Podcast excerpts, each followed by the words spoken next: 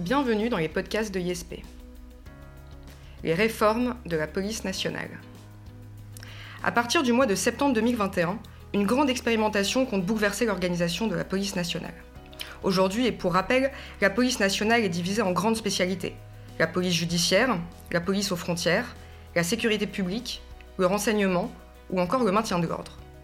Toutefois, le ministre de l'Intérieur a annoncé un projet d'unification des services de police locaux sous une direction départementale unique, les directions départementales de la police nationale, soit des DPN. Cette réforme a pour objectif principal de faciliter la coordination des différents services de police au niveau local et d'améliorer la lisibilité de l'action policière en confiant à un directeur départemental unique la représentation de toutes les spécialités. La police est depuis plusieurs années au cœur des préoccupations de la population. Le quinquennat du président Macron a suscité de nombreux changements au sein de cette grande institution. Entre la police de sécurité du quotidien, en passant par le schéma national du maintien de l'ordre, et jusqu'à cette unification des spécialités, les réformes sont nombreuses et intenses. Ce dynamisme réformateur s'est traduit par le lancement, en début d'année 2021, d'un Beauvau de la sécurité visant à organiser une grande réflexion sur la modernisation de la politique publique de sécurité. Ce Beauvau de la sécurité poursuit les réflexions engagées en fin d'année 2020 avec le livre blanc de la sécurité intérieure, qui recensait déjà 200 propositions visant à inspirer le gouvernement pour les réformes à venir. Le livre blanc de la sécurité intérieure fixe quatre objectifs. Premièrement, renouveler les conditions de la confiance entre la population et les forces de l'ordre, dans une double démarche de partenariat et de communication. Deuxièmement, assurer la cohérence de l'ensemble des acteurs du continuum de la sécurité en confiant davantage de compétences aux polices municipales et à, certains acteurs privés.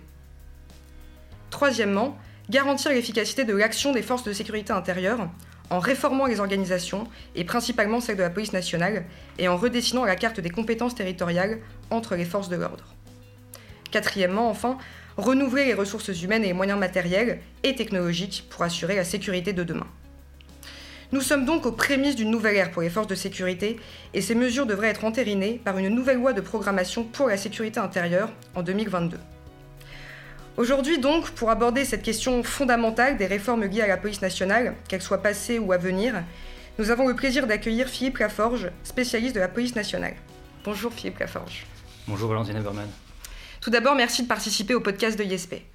Alors, Philippe Laforge, commençons par la récurrence des réformes depuis le début du quinquennat. Est-ce que c'est quelque chose de nouveau dans la police nationale? Eh bien non, l'histoire euh, de la police nationale a longtemps été marquée par des réformes importantes. Chaque président, chaque ministre de l'Intérieur souhaite modeler cette institution et son organisation en fonction de ses objectifs et de ses idéaux. La principale référence historique que chacun doit connaître, c'est la création du préfet de police de Paris par la loi du 28 pluvieuse en 8, c'est-à-dire en 1800. Napoléon Bonaparte reprend alors les attributions du lieutenant général de police, institué par Louis XIV en 1667, et les confie au préfet de police. Compte tenu des difficultés à gérer la délinquance au sein de la capitale parisienne, ces deux souverains voulaient réunir en une seule et même main l'ensemble des pouvoirs de police de la ville pour faciliter la coordination des forces de l'ordre. Et nous verrons que finalement, cette idée de concentration des spécialités au sein d'une seule et même personne est reprise aujourd'hui par la création d'un directeur départemental de la police nationale. Mais nous évoquerons ce sujet euh, plus tard. Très bien. Alors, vous nous avez parlé de la création du préfet de police au début du 19e. Quelles sont les autres réformes qui ont marqué l'histoire de la police moderne et qui seraient important pour les étudiants passant le concours de connaître? Alors vous avez raison, il faut tout d'abord parler des, des, réformes qui ont eu lieu au 19e siècle, tout d'abord, euh, la naissance de la police technique et scientifique euh, par le criminologue Alphonse Bertillon, qui euh, alors une technique de reconnaissance biométrique, biométrique c'est-à-dire basée sur des éléments liés à la physionomie d'un individu.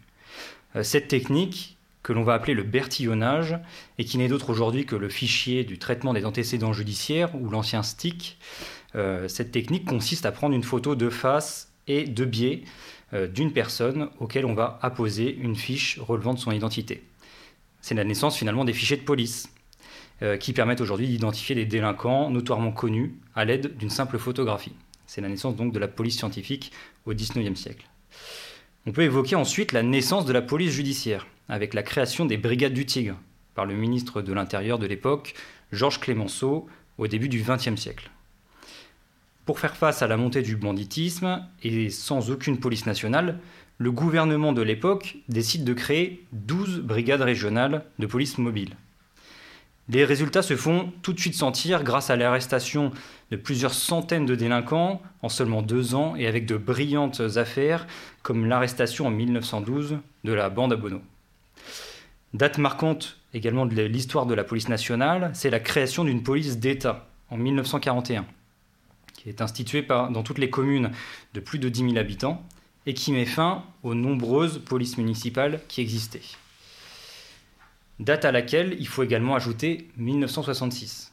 En fait, il s'agit à l'époque de l'unification de la police nationale qui rassemble les policiers de la Sûreté nationale, la Sûreté nationale, c'est-à-dire les policiers de province, et les policiers de la préfecture de police. Donc, ces deux entités sont réunies au sein d'une seule et même institution, la Direction générale de la police nationale.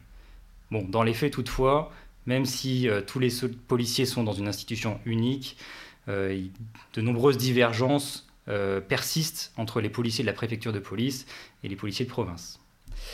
En 1984 également, date importante puisque le ministre de l'Intérieur de l'époque, Pierre Jox, contribue au développement de la police par une loi de programmation qui prévoit le, développement des parcs matériels et la généralisation des technologies. En gros, c'est l'entrée de la police nationale dans le 20e ou peut-être le 21e siècle. C'est une date importante car c'est euh, à ce moment-là que l'on fait entrer effectivement la police dans, l'ère du numérique. Et euh, finalement, cette date euh, marquante se répétera peut-être en 2022 avec la nouvelle LOPSI qui veut donner des moyens supplémentaires à la police nationale. Enfin, dernière date historique et importante, c'est 1995 où on adopte la réforme des corps et carrières qui a bouleversé l'organisation hiérarchique en créant trois corps dans la police nationale, le corps de conception et de direction, c'est-à-dire celui des commissaires de police, le corps de commandement qui rassemble alors les officiers de paix et les inspecteurs, et le corps d'encadrement et d'application. Voici les dates clés que chacun doit connaître et qui sont importantes dans l'histoire de la police moderne. Tout cela pour vous dire que la police nationale, finalement, c'est sûrement l'une des administrations qui se réforme le plus et qui doit sans cesse s'adapter aux délinquances nouvelles. Et là, je vous parle des euh, réformes nationales, car euh, la police, euh, au niveau local, doit également s'adapter en redéployant ses moyens, tantôt sur le volet du renseignement, du judiciaire, du maintien de l'ordre, enfin tout ce qui est véhiculé par l'actualité. Et elle change encore plus régulièrement, car les politiques souhaitent à chaque fois adapter leur programme à cette institution. Et euh, toutefois, il est vrai que euh, ce dynamisme réformateur, aujourd'hui, tend à s'accélérer. Alors, avant d'arriver à la période qui, nous intéresse, en 2015 et 2016, avec les attentats, de nombreuses réformes ont été entreprises. Est-ce que vous pourriez nous en parler euh, brièvement avant de parler des réformes encore plus récentes? Oui, alors effectivement, le volet du renseignement a pas mal été réformé à la suite des, attentats de 2015 et de 2016 particulièrement dans le domaine du contre-terrorisme, on va dire, et le volet du renseignement. Alors tout d'abord, en 2016, on fait le constat, à la suite des attentats de Charlie Hebdo, que les forces d'intervention doivent être mieux coordonnées sur le territoire et que chaque policier peut être amené à faire face à un terroriste. Euh, en effet, il n'est pas rare de voir dans la presse que euh, un simple policier d'un commissariat doit faire usage de son arme pour neutraliser un assaillant euh, doté d'un couteau, par exemple. Et donc, à ce moment-là, en 2015, on se dote d'un schéma national d'intervention qui définit trois niveaux d'intervention. Donc le premier niveau qui est constitué finalement de tous les policiers au sens large du terme, notamment la police secours, mais également des brigades de terrain ou voire même le simple enquêteur euh, dans une sûreté départementale. Euh, ceux-ci, en fait, représentent les primo-intervenants, c'est-à-dire les premiers qui arrivent sur les lieux. Leur rôle, c'est d'abord de circonscrire la menace le temps que les unités de deuxième niveau euh, arrivent. Donc les unités de deuxième niveau sont, eux, spécialement formées à la tuerie de masse. Ils sont mieux équipés et nous avons, par exemple, dans ce deuxième niveau, euh, les brigades anticriminalité, les brigades de recherche et d'intervention, ou parfois des unités de maintien de l'ordre un peu plus spécialisées. Euh, elles peuvent être amenées donc à intervenir si euh, la, physionomie, la, physionomie, des lieux l'exige. dans la mesure du possible, il faut qu'elles attendent également les unités de troisième niveau. Les unités de troisième niveau sont euh, constitué du RAID, du GIGN et de la BRI de la préfecture de police. Donc euh, le schéma national, en plus d'instituer trois niveaux d'intervention, pose le principe du menant concourant. C'est un principe important car il exprime le fait que toutes les forces d'intervention à proximité doivent se déplacer pour traiter la crise, peu importe qu'ils soient gendarmes ou policiers. Par contre, une fois l'unité compétente territorialement arrive sur place, elle reprend la main et l'organisation de l'intervention. L'unité euh, qui euh, n'est pas sur son ressort territorial se met donc en position de concurrent de l'unité dont la compétence territoriale est engagée. L'objectif de ce schéma national d'intervention, c'est d'assurer tout simplement une efficacité et une rapidité d'intervention, peu importe l'endroit où se situe la crise. Très bien. Et sur le volet du renseignement, quels ont été les impacts de ces crises? Alors les attentats de 2015 et de 2016 euh, ont principalement grangé de grands plans de renforcement du, renseignement, sur le volet humain, mais sur le volet également juridique. Donc, pour reprendre un petit peu les réformes importantes en matière de renseignement, il faut remonter un tout petit peu plus loin à l'affaire euh, Mera en 2012. En effet, à cette époque, les politiques se sont rendus compte que le maillage territorial du renseignement et le suivi notamment des personnes radicalisées n'étaient pas assez performants. Euh, donc, je vous le rappelle brièvement, ces, ces grandes réformes du renseignement, euh, dans un but de rationalisation, en 2008, euh, la DST, la Direction de surveillance du territoire, c'était l'unité de renseignement qui traitait des affaires de plus haut niveau, de contre-espionnage et de menaces graves contre l'État. Donc la DST est fusionnée avec les renseignements généraux, les renseignements généraux qui, eux, avaient une implantation territoriale forte et qui s'occupaient principalement du suivi des mouvements euh, contestataires.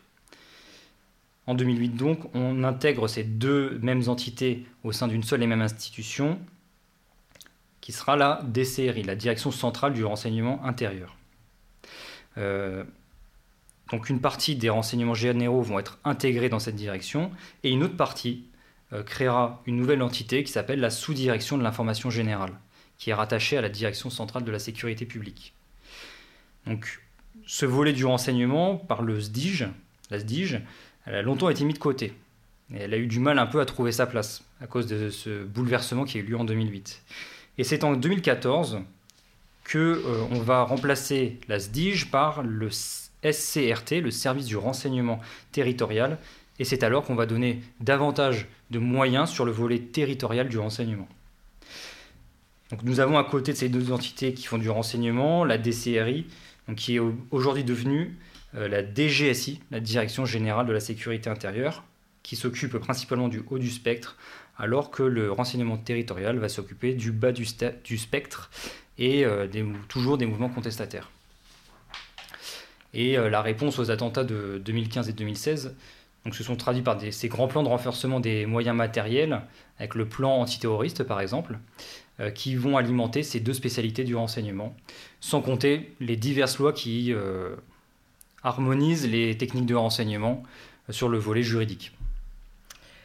très bien. Est-ce qu'à présent, vous pourriez nous parler d'une réforme récente qui a d'ailleurs beaucoup fait parler d'elle? Alors, le quinquennat du président Macron est marqué par une nouvelle doctrine, la doctrine de la sécurité du quotidien. Alors tout d'abord, pour revenir, cette doctrine s'appelait auparavant la police de sécurité du quotidien. Mais son nom a évolué en sécurité du quotidien afin d'intégrer tous les acteurs de la sécurité qui ne sont pas forcément policiers. En effet, on peut également avoir des acteurs municipaux, des bailleurs sociaux, euh, des, agents d'autres administrations et euh, également des citoyens qui représentent par exemple une communauté de quartier. Tous sont acteurs de leur sécurité et de celle des autres et c'est en ce sens que cette doctrine a été euh, fondée. Donc cette doctrine a longtemps été comparée à la police de proximité. En effet, elle, se ressemble, mais toutefois la finalité, en tout cas plutôt la méthode, est différente. en effet, la police de proximité, elle a été instituée en 2003 par Lionel Jospin. Et l'idée de cette police de proximité était d'améliorer les relations police-population en créant des unités spécialement dévolues au contact avec les habitants et les commerçants. Ces brigades de police de proximité étaient composées d'îlotiers. Les îlotiers, c'est vraiment l'icône de la police de proximité. Ils se déplaçaient à pied, à vélo, en cyclomoteur ou parfois en voiture, et ils étaient chargés de prendre contact avec les administrés pour déjà les rassurer par une présence physique, euh, mais également pour collecter du renseignement et recenser les besoins de sécurité qui étaient euh, exprimés par cette population. En fonction des commissariats, ces îlotiers étaient assistés parfois d'autres unités de police de proximité, euh, plus spécifiques, des brigades chargées de patrouiller pour faire principalement de l'antidélinquance, et parfois même des services judiciaires qui étaient dédiés à la problématique de certains quartiers. C'était donc une doctrine qui était extrêmement poussée, qui mobilisait énormément de moyens humains et matériels. Et la dimension sociale était fortement présente, et c'est sur ce volet-là que la police de proximité a été critiquée. La sécurité du quotidien, quant à elle, c'est une doctrine qui aspire à un objectif à peu près similaire, mais par une méthode collaborative tournée vers la, résolution des petits problèmes du quotidien, qui euh, exaspère les citoyens. Donc l'approche partenariale est, essentielle dans cette doctrine de la sécurité du quotidien. C'est en fait la traduction d'une euh, réponse à un problème de sécurité qui est exprimé par les citoyens, euh, mais qui ne relève pas toujours de l'action policière, mais relève de la responsabilité d'une multitude d'acteurs pour mieux y répondre. Donc, par exemple, des troubles récurrents de voisinage seront mieux réglés par une intervention commune avec le bailleur social, des squats sur une place publique seront mieux réglés par une, intervention de la mairie, par exemple sur le mobilier urbain, on l'a vu dans diverses villes, euh, où à ce moment-là, la prévention situationnelle rentre un petit peu en jeu, c'est-à-dire euh, agir sur l'environnement urbain. Donc la, police n'est pas forcément sa compétence, elle, peut avoir un rôle de conseil, mais euh, les acteurs municipaux ont alors la main, en tout cas sur l'espace public. Alors des nuisances aussi causées dans un bar euh, seront mieux traitées par une intervention commune des services départementaux euh, en charge de la police administrative de la préfecture.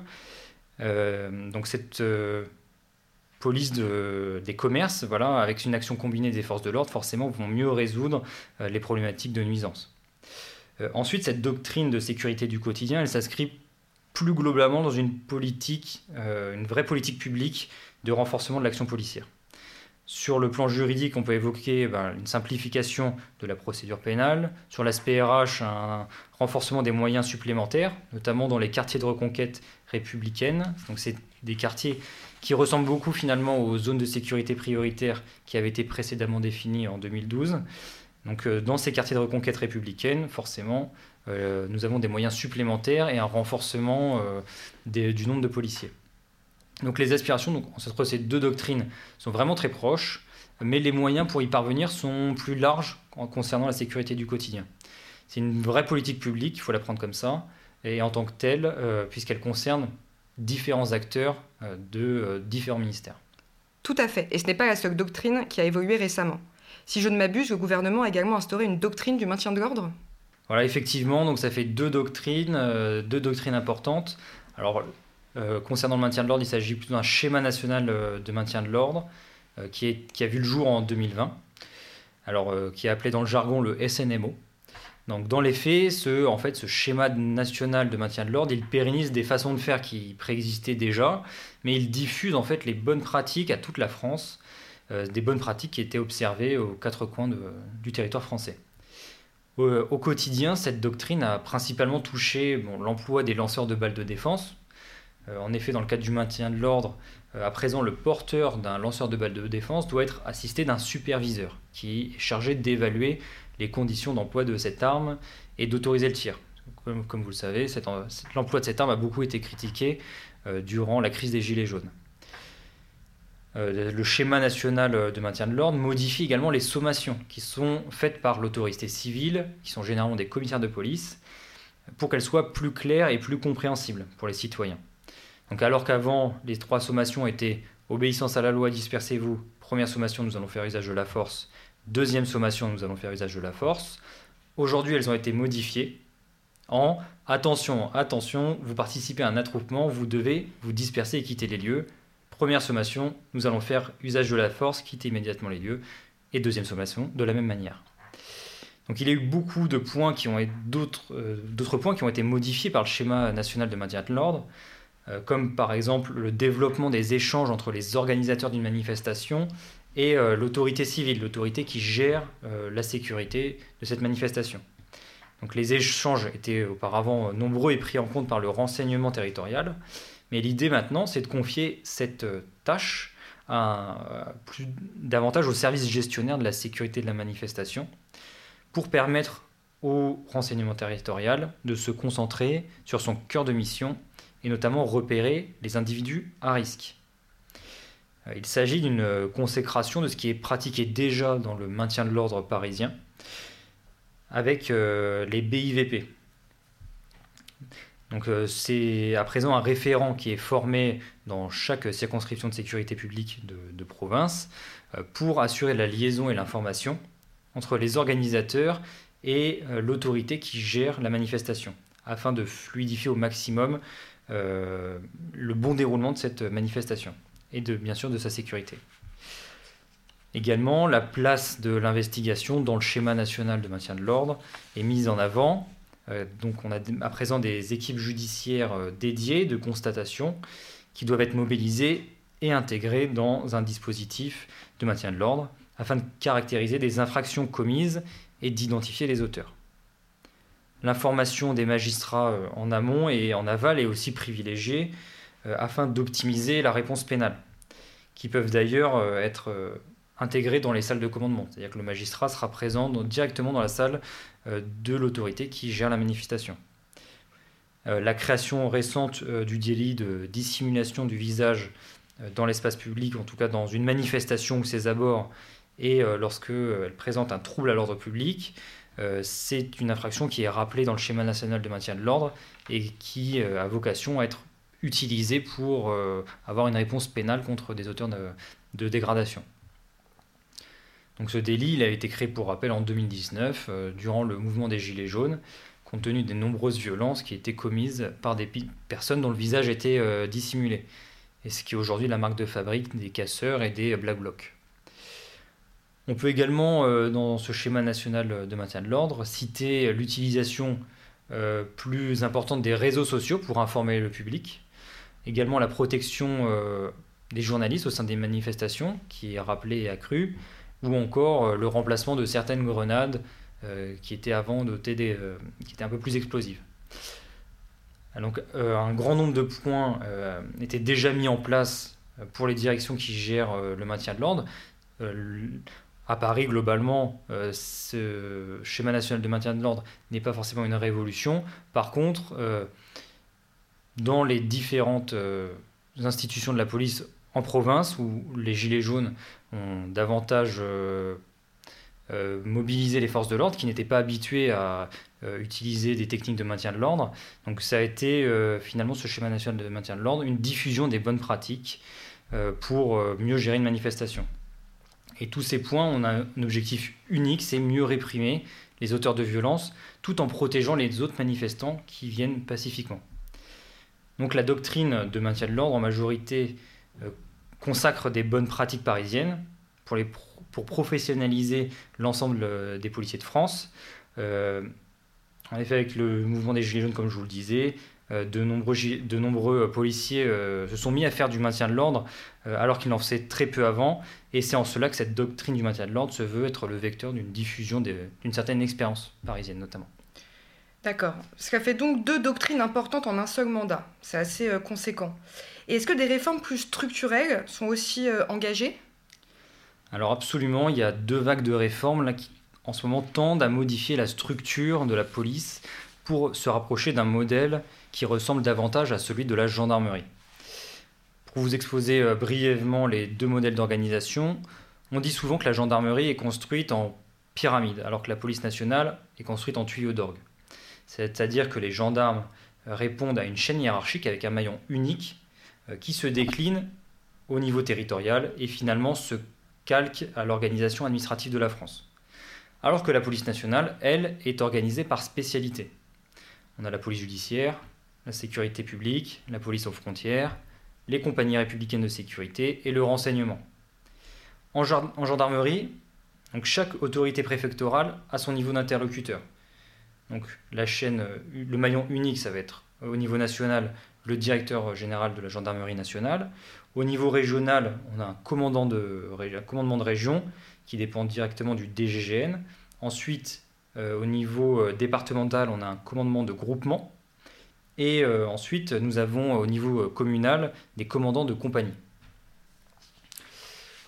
Alors nous avons donc trois autorités qui sont euh, chacune à un, niveau administratif, donc la région, le département, la commune. Dans la police, l'organisation était tout autre. Euh, si nous avions un représentant au niveau des communes, donc le commissaire ou l'officier chef de circonscription, euh, nous avons également un représentant au niveau départemental, le, directeur départemental de la sécurité publique, dans la police aux frontières, le directeur départemental de la police aux frontières. Euh, toutefois, au niveau euh, régional, nous n'avions rien. C'est-à-dire qu'on passait tout de suite du niveau départemental au niveau national. Parce que les directeurs départementaux de la sécurité publique dépendent, eux, directement du DCSP, du directeur central de la sécurité publique. Donc il manquait un niveau, soit au niveau régional, soit au niveau de la zone. Je vous rappelle d'ailleurs ce que c'est qu'une zone, ou plutôt une zone de défense et de sécurité. Donc ces zones, ce sont des circonscriptions administratives spécialisées dans l'organisation des moyens relatifs à la sécurité nationale. C'est un échelon en fait finalement de coordination des ressources. Donc pour rappel, il y en a sept zones de sécurité et de défense en France. On a Paris, on a le nord, l'ouest, le sud-ouest, le sud, le sud-est et l'est. Et donc, point important, on a, euh, avec récemment la réforme des régions, maintenant une certaine similitude entre les, zones et les régions, parce que généralement, dans une zone, nous avons deux régions. Donc le choix a été fait, au début de l'année 2021, de créer des DZSP, des directeurs zonaux de la sécurité publique. Ces directeurs gèrent ainsi l'ensemble des départements d'une zone, sur l'aspect avant tout RH et logistique, mais la création de ces directions zonales de la sécurité publique euh, ont pour finalité finalement de déconcentrer au plus près du terrain l'animation des services de police et la coordination de ceux-ci au sein d'une même zone. Donc cette strate permet ainsi de s'accorder avec euh, l'organisation administrative française. Le, même choix a été fait concernant la police judiciaire avec la création d'un directeur zonal de la police judiciaire. Euh, mais plus encore, une autre réforme risque de bien plus marquer les habitudes des policiers c'est la création des directions départementales de la police nationale que vous évoquiez en tout début euh, d'interview. En effet, c'est la concentration, euh, c'est des DPN, de, euh, en une seule tête, des fonctions de directeur départemental de la sécurité publique, de la police aux frontières et de la police judiciaire. C'est du jamais vu pour l'instant dans la police nationale. Pour l'instant, le domaine du renseignement et du maintien de l'ordre sont exclus. Alors cette réforme, elle présente des, difficultés. Parce que euh, la première réside dans le fait qu'il n'existait pas avant euh, d'échelon départemental en police judiciaire. Son organisation était avant tout régionale. En effet, les grands délinquants sont particulièrement itinérants et euh, se déplacent sans, sans discontinuité sur plusieurs départements. Mais comme je vous l'ai évoqué en début d'introduction, c'est surtout pour des raisons historiques. Parce que comme je l'évoquais, les brigades du tir, donc les brigades régionales de police mobile, étaient, euh, comme son nom l'indique, des unités régionales. Donc la police judiciaire a toujours eu une organisation finalement régionale. Ensuite, la seconde, ça sera la répartition des missions. En effet, concernant l'aspect judiciaire, la répartition des dossiers pourrait être modifiée. Donc la police judiciaire, elle, a pour habitude d'avoir peu de dossiers par enquêteur et euh, par contre, ce sont des dossiers assez conséquents qui impliquent de grands délinquants. C'est pour ça qu'il faut avoir le temps de travailler sur ces personnes. La sécurité publique, quant à elle, donc la sécurité publique, c'est-à-dire les commissariats de, quartier, euh, à l'inverse, gère un très grand nombre de dossiers d'un niveau assez variable, mais qui reste en deçà du domaine de compétence de la police judiciaire. Avec les DDPN, la question se posera de la répartition des dossiers. Est-ce que la PJ conservera son mode de fonctionnement ou est-ce qu'elle sera mobilisée sur davantage de dossiers pour épauler la sécurité publique? C'est un volet assez compliqué qui engendre beaucoup d'interrogations. Et de la même manière, les missions relatives à la lutte contre l'immigration seront prises en charge euh, par euh, la police aux frontières, mais peut-être également par la sécurité publique. Euh, en effet, déjà à l'heure actuelle, il n'est pas rare qu'un policier d'un commissariat doive traverser plusieurs départements pour emmener une personne dans un centre de rétention administrative afin qu'elle soit expulsée. Donc à partir de la création de ces DDPN, comment ce type de mission sera réparti entre la police aux frontières et la sécurité publique? Est-ce qu'à l'avenir, la police aux frontières euh, épaulera aussi, elle, davantage la sécurité publique? Donc seul l'avenir nous dira ce qu'il en adviendra. Dans tous les cas, cette création d'une direction départementale de la police nationale a pour objectif premier de faciliter la coordination entre les différentes forces de police. Le second objectif, c'est de renforcer l'ancrage territorial des forces de police en renforçant les pouvoirs d'un seul directeur départemental. Toutefois, cela bouleverse totalement les habitudes des policiers qui ont, comme je vous le disais, l'habitude de travailler par spécialité. Et nous sommes, à mon avis, probablement à l'aube d'une réforme historique pour la police nationale. Peut-être qu'à l'avenir, nous aurons également euh, un directeur zonal de la police nationale. Ces changements posent beaucoup de questions sur l'avenir. Pour l'instant, en tout cas, cette expérimentation se limite à un pilotage, c'est-à-dire que les organisations administratives, police, euh, police euh, aux frontières, sécurité, sécurité publique, police judiciaire, pour l'instant, ces organisations administratives ne sont pas touchées. Nous avons simplement un directeur départemental qui chapeaute l'ensemble des services départementaux de la police. L'objectif est, comme je vous le disais, c'est d'améliorer la coordination des forces, mais également que les élus et les autorités n'aient qu'un seul interlocuteur au niveau du département qui représente l'ensemble des spécialités de la police. À l'instar, finalement, du commandant de groupement de la gendarmerie. Donc les DDPN euh, sont finalement euh, un prolongement de ce que pourrait être euh, fait dans l'organisation de la gendarmerie. Les DDPN ont été expérimentés d'abord à Mayotte, en Guyane et en Nouvelle-Calédonie. Donc sur ces territoires, cette réforme elle fait sens euh, parce que ces territoires sont particulièrement isolés et le directeur de ces territoires doit pouvoir compter sur l'ensemble des ressources à sa disposition pour assurer la sécurité. Donc l'expérience a été concluante et elle a été par la suite euh, testé dans, trois départements métropolitains, le Pas-de-Calais, les Pyrénées-Orientales et en Savoie. En septembre 2021, cette, cette expérimentation sera élargie à l'ensemble des départements de France et sera pérennisée si elle est concluante. C'est important de, comprendre que nous ne sommes pas loin d'un changement complet de paradigme dans la police nationale, qui fonctionnait toujours, comme je vous le disais, par spécialité et qui demain fonctionnera de plus en plus de manière pyramidale. Il faudra attendre 2022 pour voir comment les choses euh, vont évoluer. Super, l'occasion peut-être d'aborder les nouveautés de 2022 dans un futur podcast. Philippe Laforge, merci de votre intervention aujourd'hui dans ce podcast relatif aux réformes de la police nationale. Merci. Merci Valentine. Au revoir à tous.